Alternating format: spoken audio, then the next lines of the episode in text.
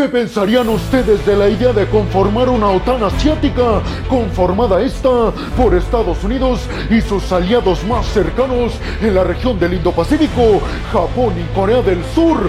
Abróchense los cinturones porque estaremos abordando esta y un montón de noticias más que seguramente los mantendrán al filo de su asiento. Y vámonos rápidamente con esta noticia que tiene que ver con que Estados Unidos, Japón y Corea del Sur acaban de llegar al acuerdo de estrechar y aumentar todavía más sus lazos muy cercanos en el ámbito militar. Esto para frenar la influencia y la amenaza que representa tanta presencia del gigante asiático en toda esta región del Indo-Pacífico. Los tres líderes Joe Biden de Estados Unidos, Fumio Kishida de Japón y Jun Suk Yeol de Corea del Sur se comprometieron a mantener canales directos militarmente hablando para hacerle frente a cualquier amenaza que represente China en toda esta región. Aseguraron que en el momento en el que cualquiera de estos países sea agredido por cualquier hostilidad por parte de China o Corea del Norte en esta región, los demás aliados entrarán a defenderlo. Y si ustedes se están preguntando, peregrino, ¿de qué nos estás hablando? ¿En dónde se reunieron Joe Biden, Kishida y Jun Suk Yeol? Pues déjenme les digo que yo ya les había adelantado de la reunión que se iba a estar llevando a cabo precisamente entre el día de hoy y mañana, la cumbre de estos tres líderes en Camp David, la casa de campo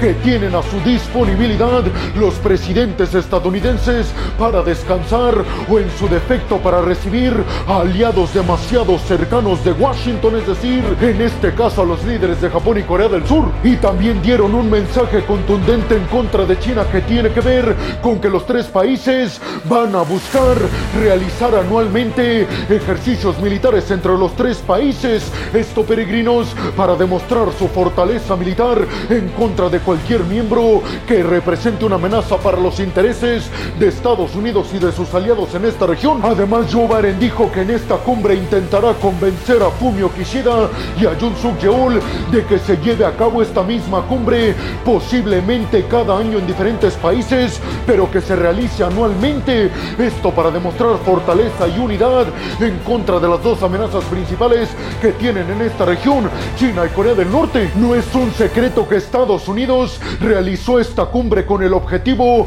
de afianzar la alianza que tienen en conjunto con Corea del Sur y Japón, sobre todo en contra de quienes estén desafiando el status quo en esta región y a nivel mundial, sobre todo acechando la hegemonía estadounidense de la libertad, el capitalismo y la globalización. Joe Biden aseguró que esto no es la conformación de un grupo estilo OTAN, que era únicamente una agrupación de aliados que estaban compartiendo objetivos en común, pero dijo que ni se les ocurra pensar que estamos formando una OTAN asiática como muchos están pensando. Hay que decir que muchos están diciendo que Joe Biden es un absoluto genio de las relaciones internacionales. Esto debido a que ha logrado acercar a dos países que han sido histórica y tradicionalmente antagonistas, Japón y Corea del Sur. Recordemos que estas tensiones entre ambos vienen desde la ocupación japonesa en Corea entre 1910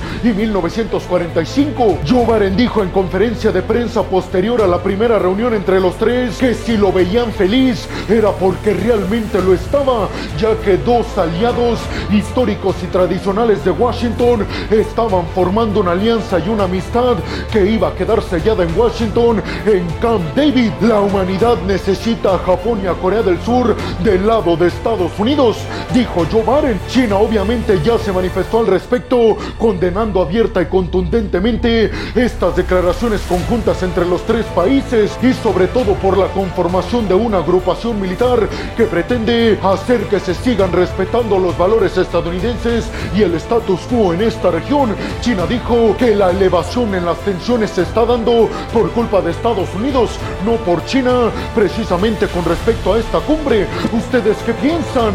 ¿Creen realmente que vamos a ver la conformación de una OTAN asiática? ¿O creen realmente que Biden esté siendo honesto asegurando que no tienen la intención de crear una OTAN en el Indo-Pacífico? Y sobre todo les preguntaría, ¿creen que las fricciones y las tensiones históricas que siempre han tenido Japón y Corea del Sur queden de lado en objetivos compartidos a favor de la libertad, la globalización globalización, el capitalismo y la democracia en toda esta región. Y por último, les preguntaría si creen que va a ser suficiente la alianza de estos tres países para contener al gigante asiático y a la amenaza que supone Pyongyang. Bienvenidos a un nuevo video de geopolítica en el cual, como ustedes ya saben, les voy a platicar lo más importante que ha acontecido a niveles diplomáticos y geopolíticos alrededor de todo el mundo. Y vámonos rápidamente con esta noticia que tiene que ver con que China, el gigante asiático, acaba de arrancar ejercicios y maniobras militares en el espacio aéreo y marítimo de la isla taiwanesa,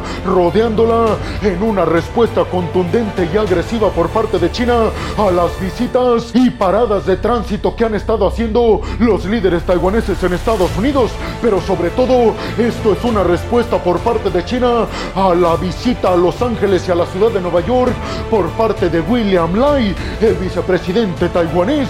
Les recuerdo que William Lai en estos momentos es el favorito para ganar las elecciones en Taiwán que se van a estar llevando a cabo en el mes de enero del próximo año.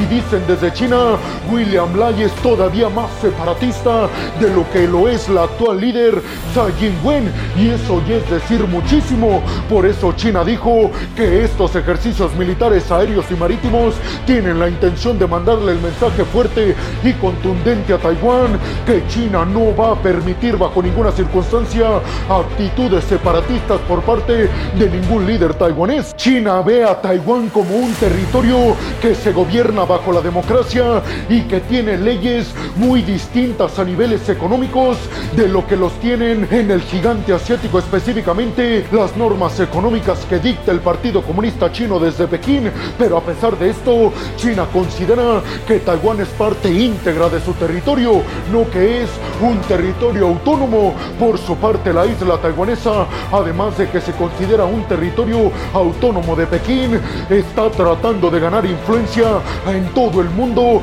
y en varios países potencias como Europa, el Reino Unido y por supuesto Estados Unidos con sus semiconductores, que les recuerdo, Taiwán a través de TSMC, la empresa fabricadora de semiconductores taiwanesa, fabrican más del 60% de todos los semiconductores que se necesitan en el mundo, pues precisamente a través de estos semiconductores la isla taiwanesa quiere ganar apoyo y respeto e inclusive influencia a nivel mundial para que sea visto como un territorio fuerte, poderoso y autónomo de China. El ejército taiwanés dijo que identificó a por lo menos 21 aeronaves de última generación por parte del ejército chino y además cerca de 8 buques militares, estos rodeando muy cerca las fronteras aéreas y marítimas de la isla taiwanesa, que dijo Tsai Ing-wen, la líder taiwanesa al respecto, que tuvieran muchísimo cuidado en China, porque Taiwán iba a responder y estaba lista para hacerlo en el dado caso de que un avión o un buque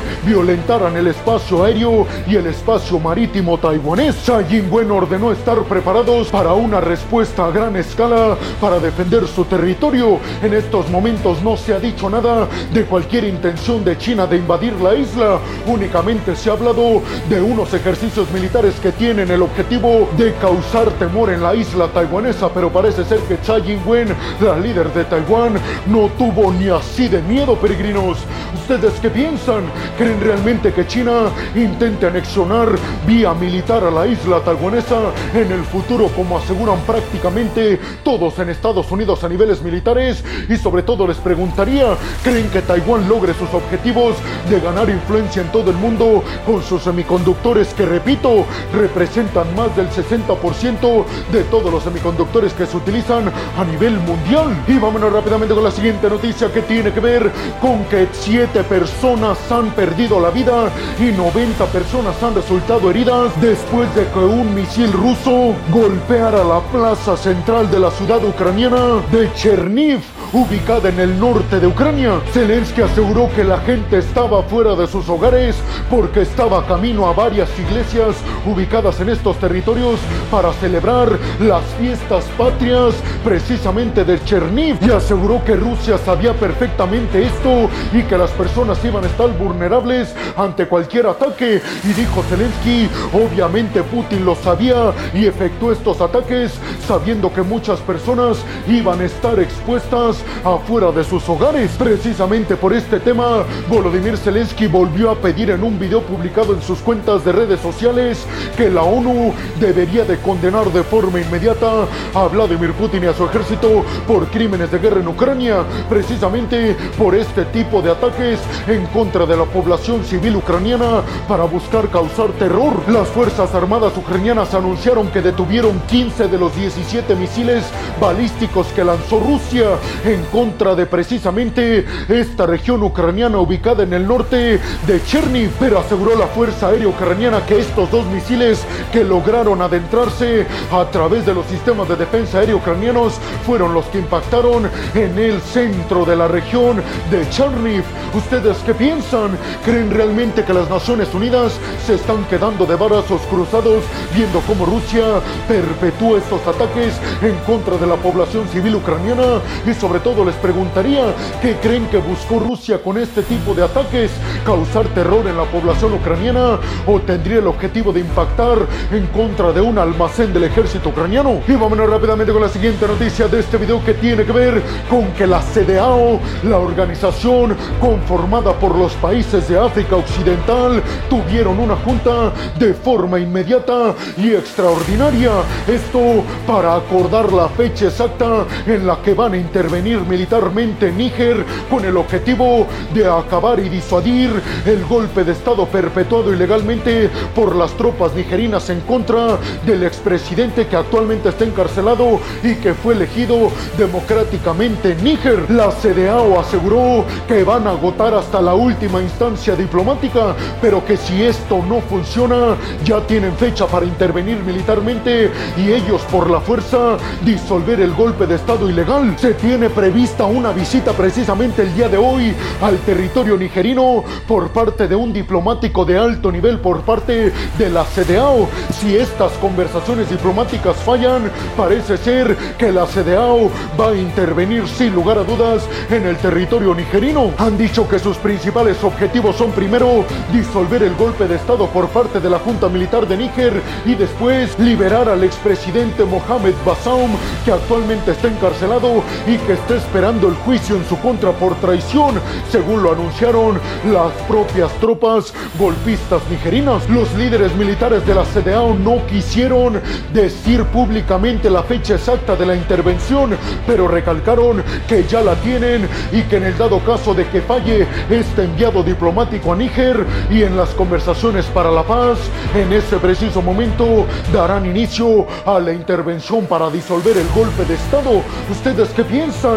¿Creen que veremos un enfrentamiento de talla global despertado en Níger, un territorio africano? Y sobre todo les preguntaría, ¿creen que Occidente está detrás apoyando a la CDAO en esta acción militar? Y por último, les preguntaría cuál papel creen que está jugando Rusia y las tropas de Wagner en este territorio. ¿Creen que son los impulsores del ilegal golpe de Estado en Níger? Y vámonos rápidamente con la siguiente noticia que tiene que ver con que desde el Reino Unido, el MI6 británico, la agencia de inteligencia del Reino Unido, les advirtió a todos y cada uno de sus ciudadanos que no viajen a Dinamarca en estos momentos. Esto por un posible ataque que va a provocar el terror en el territorio organizado por musulmanes en protesta por las quemas del Corán que se han estado llevando a cabo en territorios como Dinamarca y Suecia por activistas en contra de actividades y costumbres musulmanas. Estados Unidos respaldó la advertencia de la agencia de inteligencia